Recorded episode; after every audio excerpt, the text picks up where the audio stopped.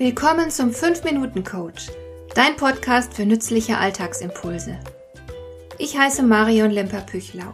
Als erfahrener Coach habe ich jede Menge psychologische Tipps für dich, mit denen du leichter durch den Alltag kommst, damit dein Leben ein bisschen einfacher wird.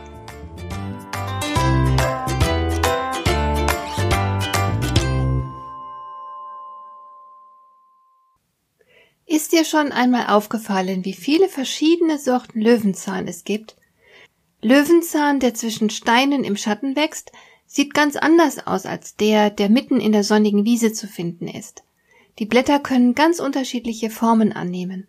Trotzdem erkennst du die jeweilige Pflanze eindeutig als Löwenzahn.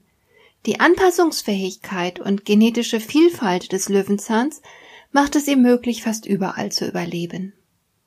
Wir Menschen sind genetisch ebenfalls sehr verschieden und diese Tatsache hat mit Sicherheit ihre Wurzeln in unserer Entwicklungsgeschichte. Die menschliche Art hat sich an unterschiedlichen Orten der Welt unter ganz unterschiedlichen Bedingungen behaupten müssen. Das hat dazu geführt, dass wir uns eben auch genetisch unterschiedlich entwickelt haben. Interessanterweise sehen wir das aber selten als Vorteil. Wir ziehen in der Regel diejenigen Menschen vor, die uns ähnlich sind. Es gibt da ganz verblüffende Studien.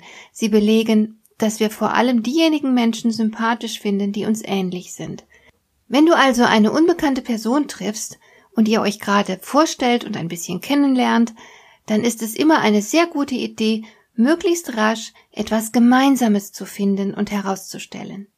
Sehr gut ist eine gemeinsame Vorliebe, wie beispielsweise ein Hobby, eine gemeinsame Erfahrung, eine Überzeugung, die man miteinander teilt oder die gemeinsame Herkunft.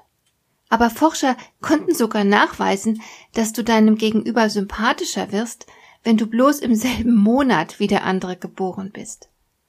Und weitere Forschungen zeigten, dass wir vor allem den Menschen zu helfen bereit sind, die uns ähnlich sind. Vielleicht steckt dahinter eine Art Genegoismus, ich weiß es nicht sicher. Natürlich spricht nichts dagegen, dass wir uns mit Menschen umgeben, die uns ähnlich sind dann können wir uns verstanden fühlen, und das ist sehr wichtig und tut uns gut.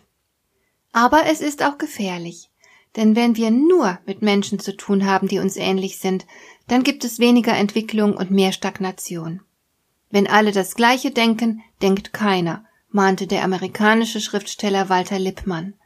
Menschen anderer Herkunft mit anderer Wahrnehmung und anderen Erfahrungen können den Selbstverständlichkeitscharakter der eigenen Überzeugungen so herrlich ins Wanken bringen.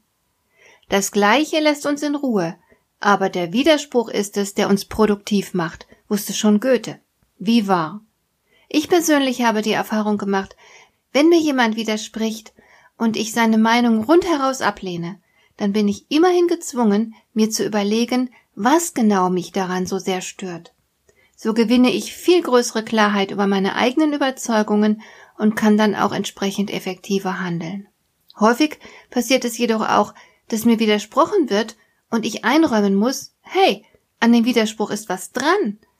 Auch das hilft mir weiter, weil es mein Blickfeld und damit meinen Handlungsspielraum erweitert. Vielfalt kann also definitiv etwas Großartiges sein. Aber es kommt sehr darauf an, wie du damit umgehst, ob du es schaffst, die Vielfalt für dich zu nutzen.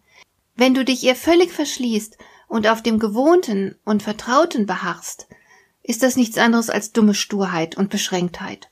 Du wirst dich nicht weiterentwickeln. Wenn du aber grundsätzlich alles Neue und Fremde toll findest, wirst du dich verlieren. Wir sollten Neues zwar zulassen, aber auch durchaus kritisch begutachten und überprüfen. Du musst dich damit auseinandersetzen. Du musst bewusst entscheiden, wie du dazu stehen willst. Was nimmst du an? Was ist eine Bereicherung für dich und was lehnst du ab? Das heißt, du bist durch die Vielfalt, die unsere moderne Welt inzwischen kennzeichnet, ziemlich gefordert. Du musst aus all der Buntheit deine eigene Farbe mischen. Aber das ist natürlich nicht bloß eine persönliche Herausforderung, auch als Gesellschaft stehen wir dieser Aufgabe gegenüber und müssen wohl überlegt damit umgehen. Denn es ist so, wie der Philosoph Blaise Pascal es beschreibt. Vielfalt, die nicht zur Einheit gebracht wird, ist Konfusion. Einheit, die nicht auf Vielfalt gründet, ist Tyrannei. Hat dir der heutige Impuls gefallen? Dann kannst du jetzt zwei Dinge tun. Du kannst mir eine Nachricht schicken mit einer Frage, zu der du gerne hier im Podcast eine Antwort hättest. Du erreichst mich unter info at lemper-püchlau.de. Und du kannst eine Bewertung bei iTunes abgeben, damit diese Sendung für andere Interessierte sichtbarer wird. Schön, dass du mir zugehört hast. Bis zum nächsten Mal eine gute Zeit für dich.